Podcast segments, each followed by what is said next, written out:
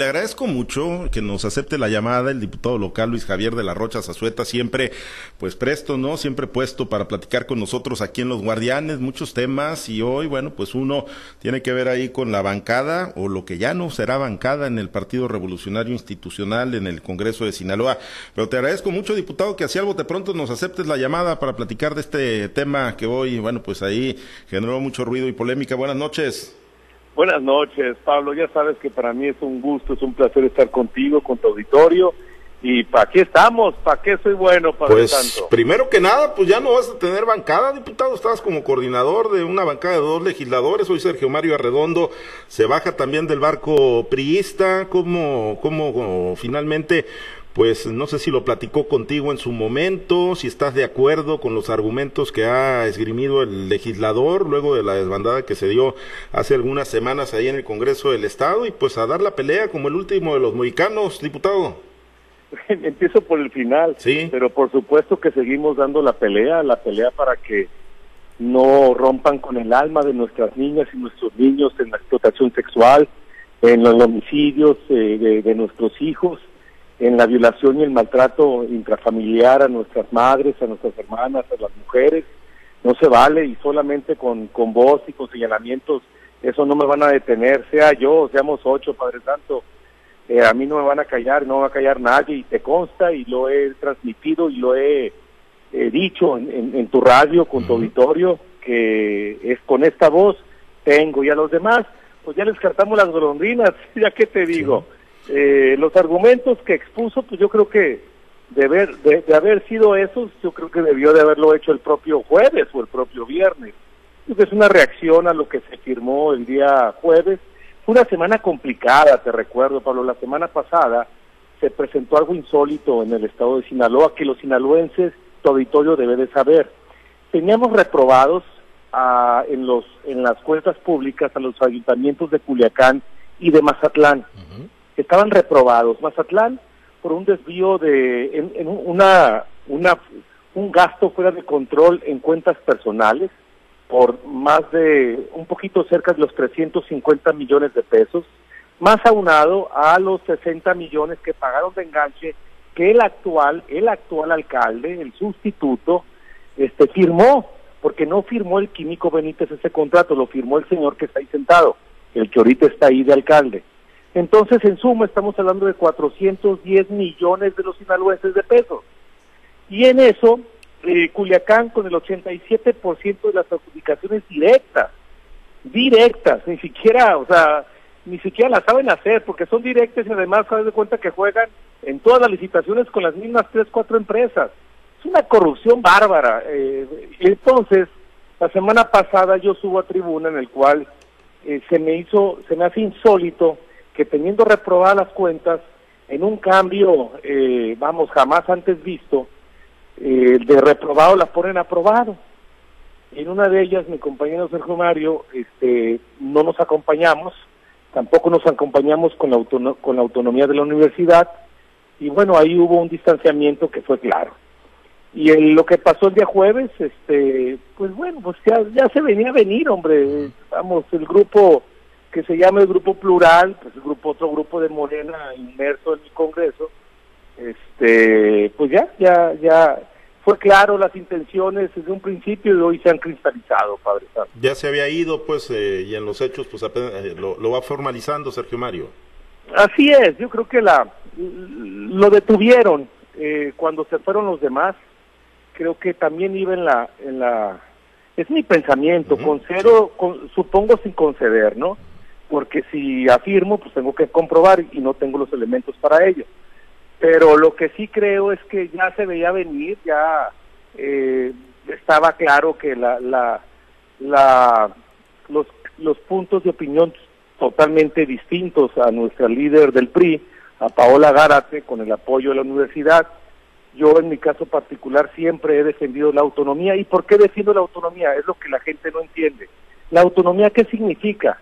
No significa que si tenga facultades o no el gobierno del Estado o la autoridad superior de la Federación o quien tú quieras eh, tenga dentro de ella alguna facultad o no. Lo que significa es que no puede estar, no puede estar en manos del gobierno del Estado o del gobernador, porque entonces le quitas esa autonomía. y se convierte en un órgano de poder. Por eso es autónoma. Por eso yo estoy de acuerdo en la armonización, estoy de acuerdo en la rendición de cuentas y estoy de acuerdo en la transparencia. Quienes nos dedicamos a esto, lo he dicho aquí contigo, los que nos dedicamos al servicio público tenemos que tener el escrutinio abierto de ser revisados tarde o temprano, de eso, de eso vivimos y quienes manejamos recursos de los sinaloenses en este caso particular, pues con mayor razón, pero sin embargo la constitución es muy clara en cuanto a la autonomía y eso bueno, así es, es la autoridad superior de la federación quien dijo ya el, el, contador Conmenares que él es el único facultado para tales efectos y si bueno, la universidad fue secundado y recibió recursos por parte del gobierno del estado que para esa parte pues yo no tengo ningún problema que se revisen, ¿no? Pero bueno, ante este tipo de, de, de comentarios que iban chocando y cada vez iban más presentes, pues ya se veía venir esta situación. Pero a mí no en lo particular ni me afecta ni me molesta, yo le deseo el mayor de las suertes, espero que lo traten bien a donde se va. No sé si se va a ir al plural o se va a ir a Morena, pero es un hecho que está en, en, en, el pacto y en los quereres del gobernador. Ahí está, en los brazos, ahí en el pacto y en los quereres del gobernador. Me quedo ahí con esa frase. Oiga, y para efectos legales, diputado, ahí en la Junta de Coordinación Política, pues se va a quedar como diputado con voz, nada más, sin voto. Sí, me quedo con voz, pero con una voz que llega, con una voz que dice la verdad y lo dice de frente, con una voz con madurez política y con sentido social. Eso es lo más importante y que se queden tranquilos los que están con este frente amplio, con Xochitl, que es nuestra nuestra la que tenemos toda la esperanza para que la democracia se quede en México, para que no se vea afectada la República. Con esta voz nos quedamos y mira que es una voz que vibra y que suena y que no le tiene miedo a nada, Padre Carlos. Oiga, y, y ahora que pues nada más los integrantes de la, que, de la Junta de Coordinación Política van a tener voz nada más, ¿van a tener voz el miércoles en el marco de la comparecencia del gobernador Rocha o solamente los que mantengan grupo parlamentario, diputado? ¿Qué, qué se ha dicho ahí en el Congreso? Ya tenemos un acuerdo que se que se dio precisamente la semana pasada en Cucopo, en la Junta de Coordinación Política, donde las fracciones tendremos un posicionamiento y tendremos también una, una pregunta. En este caso, bueno, la pregunta yo se le iba a ceder a Sergio Mario, ahora ya me la quedo yo mismo, y, eh, y cada uno de los partidos políticos representados en el Congreso, aunque no tengan voto en la Junta de Coordinación, sí van a tener voz en el Pleno para dar su posicionamiento hasta ante el informe de gobierno. Es como se va a manejar, más o menos son tres, cuatro minutos de posicionamiento, y eh, dos minutos para la pregunta, para hacerlo mucho más corto, porque el año pasado fue tedioso, aburrido y, y cansado, o sea, no tuvo ningún sentido y tratamos de que sea por lo menos unas dos horas y media, que no pasara de ahí. Eh, esa es la intención. Sí, sí, sí, la verdad que estuvo kilométrico el año pasado. Eh, finalmente, y antes de compartir rápido, para hacer un rápido recorrido por algunas ciudades, diputado, eh, pues usted sí quedó satisfecho, si siente que el Paz y Héctor Melesio Cuen le suman a la, coalición Corazón y Fuerza por México. Mira, que ser realistas, y, y, te lo comento en este contexto Hoy eh, en el Congreso, en mayoría, sí, con una alianza con Morena, ganaron ocho diputaciones el Paz con Morena. El, el, en este caso el PRI eh, ganó solamente una, ahí en Guasave los demás fuimos plurinominales. Quien ha trabajado una estructura y la ha aceitado, la, la ha mantenido limpia, pulida, vamos, está a la orden en el momento y en el en el formato que se requiere. Yo creo que la más estructurada y, la más limpia y la más preparada eh, es la que tiene el PAS, la verdad. La que tenía el PRI, eh, pues se la llevó Moneda, prácticamente se fueron para allá. Y creo que esta alianza sin duda nos beneficia al Frente Amplio, pero sobre todo beneficia a la, a la defensa, te repito, de la democracia. Las instituciones, quienes defendían a los ciudadanos, están desapareciendo y la última que nos queda es la Suprema Corte de Justicia. Entonces, esta, esta alianza no tengo la menor duda que a eso nos lleva, a defender la democracia y a defender el Congreso, el Congreso que es la piedra fundamental para el equilibrio de poder y la gobernabilidad en este país. Y Sinaloa he señalado y he sido eh, congruente y prudente y contundente con los señalamientos de corrupción en el Congreso del Estado con, la falta de, de vamos, de, de, responsabilidad para ayudar a los sinaloenses en los bolsillos, con, con legislaciones que la verdad no, no, no han generado beneficio alguno, sino al contrario, son piedras en el camino para, para buscar ese equilibrio. Y no tengo la menor duda que con esta alianza vamos a lograr que el Congreso regrese a una pluralidad y que sea realmente una política madura en beneficio de los sinaloenses. En eso tengo mucha fe, con la fe de que eh, eh, generemos lo vital y lo importante para que Xochitl gane en Sinaloa y eh, con el PAS sin duda se van a generar algunas alcaldías que no tenemos, algunas regidurías que no tenemos y como te repito, diputaciones locales que no tenemos, que esto nos va a llevar a tener por lo menos te garantizo que para la siguiente legislatura Sinaloa en el Congreso va a tener alternativa, es decir, no va a quedar otra vez como quedó en esta legislación que todo fue morena, ¿no? Creo que va a ser mucho más equilibrado y eso eso sin duda es en beneficio de los sinaloenses, en beneficio de ustedes. Bien, permítame compartir, la charla, diputado, con mi compañera Diana Bon. Ella está en Guasave. Platicamos con el diputado local eh, Luis Javier de la Rocha Zazueta. Diana, te escucha nuestro invitado. Gracias, Pablo. Buenas noches, un gusto saludarlo.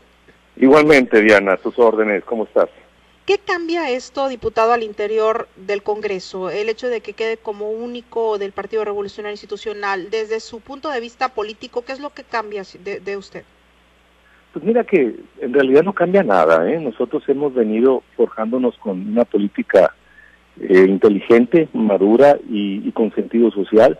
Lo vamos a seguir haciendo y lo vamos a seguir señalando. El hecho de que Sergio Mayo se vaya no sé, como repito, independiente a Morena o al Grupo Plural. Eh, la verdad es que en, esta parte particular ya, veníamos nosotros este, generando este contexto de manera, bueno, en este caso particular, más hacia, hacia el lado del, del partido, del, del PAN, PRI, PRD, como siempre me he anunciado como diputado aliancista. Y ante la JUCOPO, pues con mayor, eh, vamos, nos mantenemos con esa voz que es lo más importante, Diana, este, no estar ausentes en las mesas donde se toman las decisiones para poder destacar y señalar lo que no beneficia, lo que no beneficia a los sinaloenses. En el caso, por ejemplo, hace algunos momentos le comentaba a mi compañero Pablo César Espinosa que pues eso no lo va a callar, no, no va a hacer que baje de tono o de ritmo el trabajo que viene realizando, pero sí afectaría eh, o afecta más bien en los acuerdos. Pues claro, ¿no? Porque, mira, sí y no. Eh, sí, porque pues me quitan el voto y es un voto que sin duda vale y, hace sentido en la Junta de Coordinación Política. Pero recordaremos que tenemos un voto ponderado, que es algo que tenemos que eliminar del Congreso, porque no, no se vale en este caso al día de ayer que teníamos el PAS y el PRI eh, un voto por tener fracción, los demás no tenían, no tenían, eh, bueno, y el Grupo Plural con esta reforma de ley que tuvimos, este pero el voto ponderado por tener la mayoría de los diputados la tiene Morena. Entonces, ante cualquier acuerdo, la pierdes, porque el voto ponderado te da, eh, te eleva exponencialmente, o sea, no, no, hay manera de, de, empatar. Eh, por ese lado, pues es, eh, no cambia nada. Lo que sí cambia es que, bueno, en, el, en, ese sentido, sí, te digo y te repito, el hecho de, tener el voto y, y, y el ser dos a uno, eso sí nos llevaba a, ganar en la mesa y a ganar el contexto y el argumento. Pero bueno, este, seguiremos señalando y no seguiremos detenidos en, buscar por lo menos este equilibrio de poder y esta democracia que nos surge en Sinaloa. Y en cuestiones eh, ya de, futuro político para el 2024, ¿eso le da más oportunidades para que puedan para que pueda representar al Partido Revolucionario Institucional de nueva cuenta? Mira, yo yo la, soy franco, yo no tengo ahorita ninguna otra ambición más que defender a los sinaloenses y a la democracia de los mexicanos. Es lo que más me interesa por mis hijos. Yo no quiero un país donde se viva una dictadura real, donde se viva un, sentido de vivir que sea sin esfuerzo y sin intención de generar mayor crecimiento. No, no estoy totalmente, no estoy de acuerdo con eso. No estoy de acuerdo con la forma en la que reformaron nuestra educación. No estoy de acuerdo como las políticas públicas van en decremento del, del desarrollo de, y la economía del país. No estoy de acuerdo de cómo han manejado la salud, eh, la carencia de medicinas, las muertes más latentes de nuestros seres queridos, más presentes en el tema de, del cáncer mamario. O sea, hay muchas ausencias por parte del gobierno que antes estábamos presentes o que estaban presentes. Yo quiero, no quiero dejar este país libre simplemente sin decirse nada ahora. Si el día de mañana el PRI, el PAN o el PRD me dicen, oye, eh, vente para acá, yo, yo con dignamente, con mucho gusto lo haré y con dignidad para sacar, para sacar estos corruptos de donde están. Ya le adelantaba también algo a mi compañero Pablo César Espinosa en torno a la participación de Héctor Melesio Cuenojeda, pero en ese sentido, eh, ¿no creen que les pudiera restar de alguna manera en el estado de Sinaloa por todo lo que se ha, se ha dado aquí en el, en el estado? Mira, Diana, hablando con la verdad, ya los partidos políticos estaban muy deteriorados los que tenemos en Sinaloa, tanto el PRI como el PAN como el PRD y los que estaban, pues bueno, nos traicionaron y se fueron a otro partido buscando su, en mayor interés lo que a ellos les ocupa, que es algún puesto. Entonces, ante esa situación, hay que ser reales y, cristalizar lo que, lo que tenemos ahorita.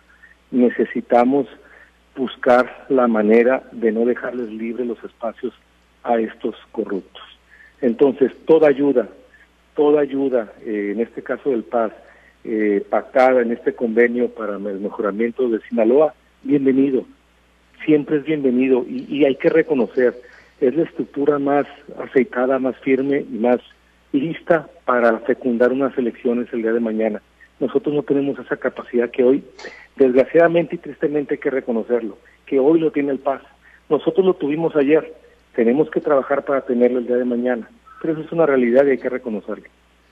Muy bien, pues por mi parte muchas gracias, diputado. Vamos a continuar. En el Ébora está Carlos Iván. Gracias, muy buenas noches. Buenas noches, Diana. Carlos, adelante. Muchas gracias, Diana. Diputado, buenas noches. Le saluda Carlos Orduño. Hola Carlos, ¿cómo estás? Qué gusto saludarte. Muy bien. Eh, diputado, en, pues Xochitl ya empezó con la precampaña. Este, ¿Cómo ve el, y bueno, aquí también en esta región del Ebro los partidos políticos han hecho algunas actividades. ¿Cómo, cómo ve el inicio de esta, de esta precampaña de la candidata? Pues yo más que verlo, sentirlo. Yo, yo estoy muy, yo estoy muy contento de que sea Xochitl nuestra representante y nuestra candidata. Yo tengo la oportunidad de conocerla, es de un trato muy humano, es una persona humilde, sencilla, que tiene mucho que aportar y que abonar a los mexicanos, sobre todo en la situación en la que nos encontramos. Creo que es, la persona idónea para liberar eh, y regresar la esperanza a este país. eh, eso es lo que te puedo decir en cuanto a, a la precampaña. Más de lo que visualizo es lo que siento. Yo tengo verdaderamente eh, bien encontradas mis emociones, no creo en las encuestas que se visualizan, creo en el arte de la guerra y que nos quieren engañar haciendo sentir al ignorante sobre todo que viendo esas encuestas con esas diferencias ya quieren hacer sentir que ganaron, cuando no es cierto. Los sectores, sobre todo en Sinaloa, eh, agrícolas, el tema hídrico, por primera vez en historia más de 400 mil hectáreas no se van a sembrar en el Estado y ellos no hacen nada, sin embargo no hacen nada para ayudarles. O sea, ni siquiera una, vamos, aquí en Sinaloa tienen cerca de 15 charqueras y ni siquiera las quieren echar a andar. O sea, cuando, cuando hay interés, hay, hay pies. Y eso es lo que no se vale.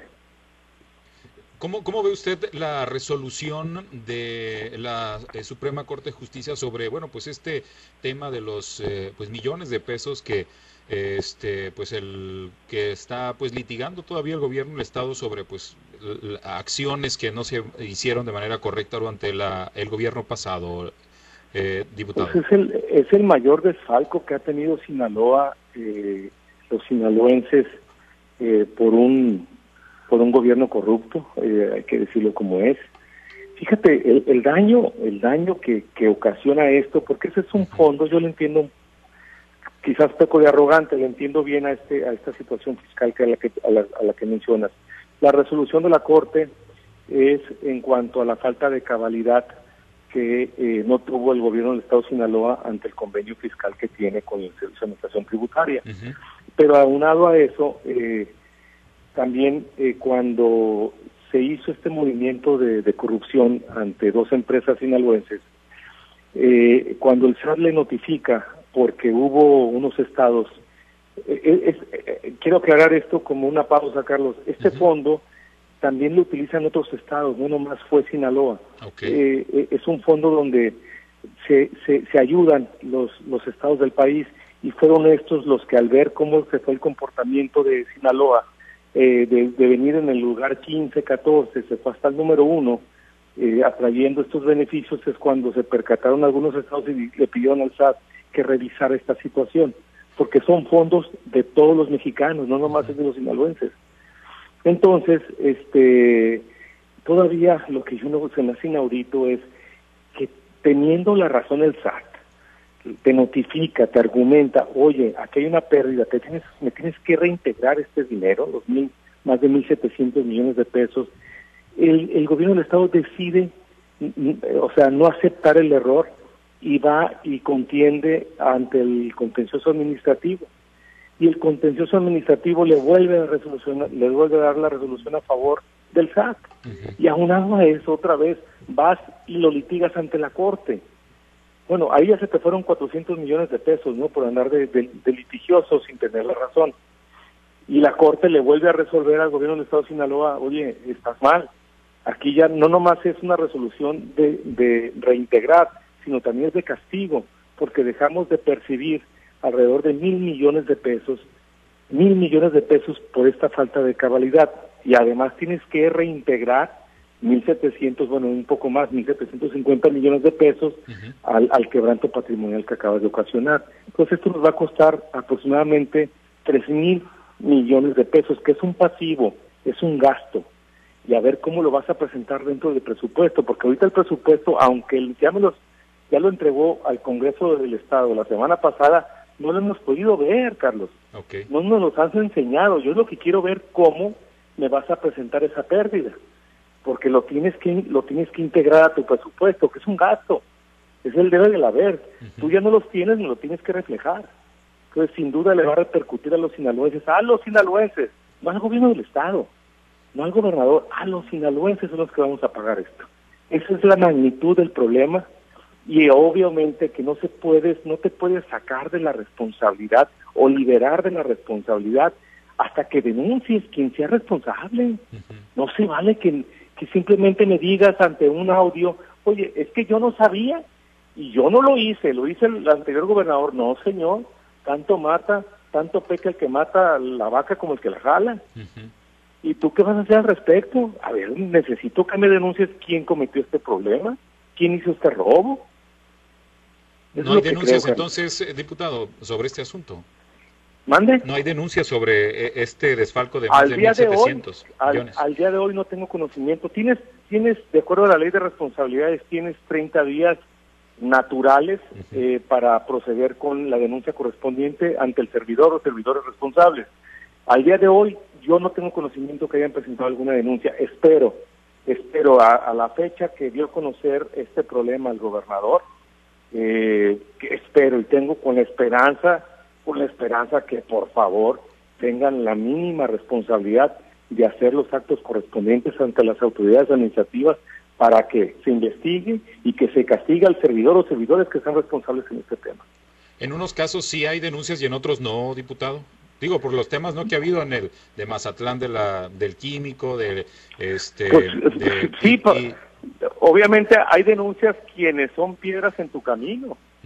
Y es cuando han actuado, pero cuando no son tuyas, pues simplemente las dejas pasar. Bueno, eso desnotado, o sea, yo quiero ver realmente que, que sí exista, porque he escuchado señalamientos duros a los cuales aplaudo, pero pues del dicho al hecho hay mucho trecho, Carlos.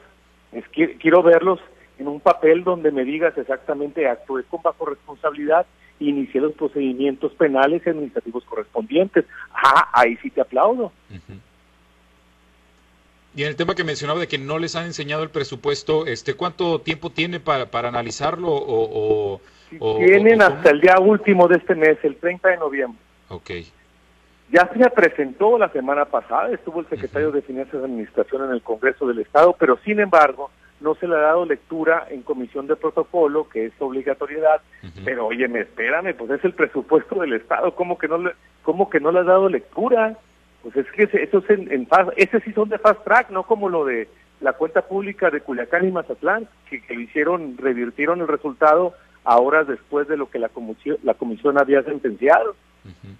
Es lo que no hay congruencia, es como te lo acabo de decir, las, las, las piedras en tu camino que te molestan son las que quitas, pero las que no, pues ahí las dejas. O le, o le ayudan, ¿no? Claro, exactamente, como tú lo dices. Yo creo, en este, eh, en este tema, este, sin, si no les enseñan el, el presupuesto, diputado, este, ¿lo, ¿lo, va a votar usted? ¿No, ¿No lo va a votar? No, no, no, tienen que enseñarlo, es, okay. es constitucional, es de la Del Estado de Sinaloa, es obligatorio uh -huh. de, de, abrirlo. Yo espero que la lectura se haya dado hoy, mañana la tengamos. Es más, mañana tenemos sesión, es un tema que si no tenemos nada de aquí a las 11 de la mañana, yo lo voy a subir al Pleno. Okay. No podemos seguir así, o sea, necesitamos que transparenten el presupuesto para ver en dónde le vamos a aportar, le vamos a quitar o le vamos a abonar al sentido social que dice el gobernador o al nuestro sentido social que decimos en nuestro en nuestro frente amplio. Uh -huh. Entonces, hay, pues, eh, usted va a pugnar porque pues haya movimientos en algunos rubros que considere que no no tienen sí, la cantidad supuesto, de dinero adecuada. Estaremos atentos, sobre todo en el tema de las mujeres, uh -huh. porque te, si, si, tenemos una Secretaría de la Mujer que nos costó 150 millones de pesos el año pasado y no vemos ningún resultado, entonces ¿para qué la quieres?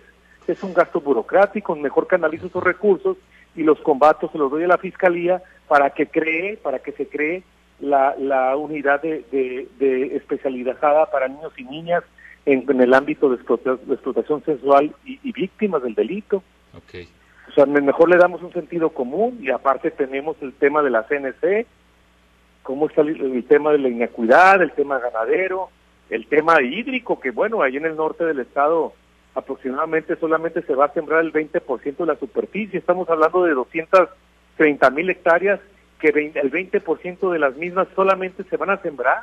En la historia, en la historia jamás se debe vivir este problema, es un problema social enorme, enorme, que hay que, bueno, poner las pilas cómo vamos a negociar con la Secretaría de Cultura, la que no existe, ¿no? Porque dicen que existe, pero yo no la veo por ningún lado, este, para ver, vamos, ya, cómo le ayudamos a los agricultores a llevar esas charqueras a los a los a los a los es, eh, escurridizos que se tengan en el estado para aportarlos al, al, al sector hídrico, al sector okay. hidroagrícola. Entonces, a, a ayudar al, al, sector primario eh, eh, va a Por ser una, supuesto, una prioridad. claro, pues, sobre todo al norte, que es donde uh -huh. está más golpeado. En lugar de que hoy en día eh, tengas una autorización para sembrar un 20% de la superficie, que con estas charqueras activadas y trabajando, por lo menos lleguemos al 35-40%. Okay. Y eso ya genera bienestar social y llevas comidas a las mesas de muchas familias. Eso es lo que hay que atacar y eso es lo que hay que atender y en eso estaremos atentos, Carlos. Muy bien, pues muchas gracias, diputado. Le agradezco mucho la oportunidad de platicar. Vamos a regresar con Pablo César Espinosa. Buenas noches. Muy, buenas noches, Carlos. Fue un placer escucharte y gracias por atenderme. Gracias. Muchas gracias, gracias Carlos y pues agradecerle diputado el bote pronto que nos haya atendido la llamada, siempre pues atento ahí con, con este espacio informativo y pues pendiente ¿no? de lo que sigue ocurriendo, yo coincido con usted plenamente porque así nos los ha hecho saber y pues nunca se guarda nada, ¿no? El, el hecho de que no tenga voto en la Junta de Coordinación Política no va a ser limitante para que siga haciendo posicionamientos fuertes, importantes y polémicos. No lo ha sido al día de hoy, no tiene por qué cambiar, Pablo. Yo siempre te voy a estar agradecido que me consideres y sobre todo me tengas en cuenta. Eso para mí es el valor agregado que me hace acercarte ahí, a, acercarme a tu gente, que es para mí lo más lo más valioso, que sepan lo que está pasando en Sinaloa. Bien, gracias diputado, como siempre, un abrazo. Buenas noches. Gracias, el diputado Luis Javier de la Rocha Zazueta.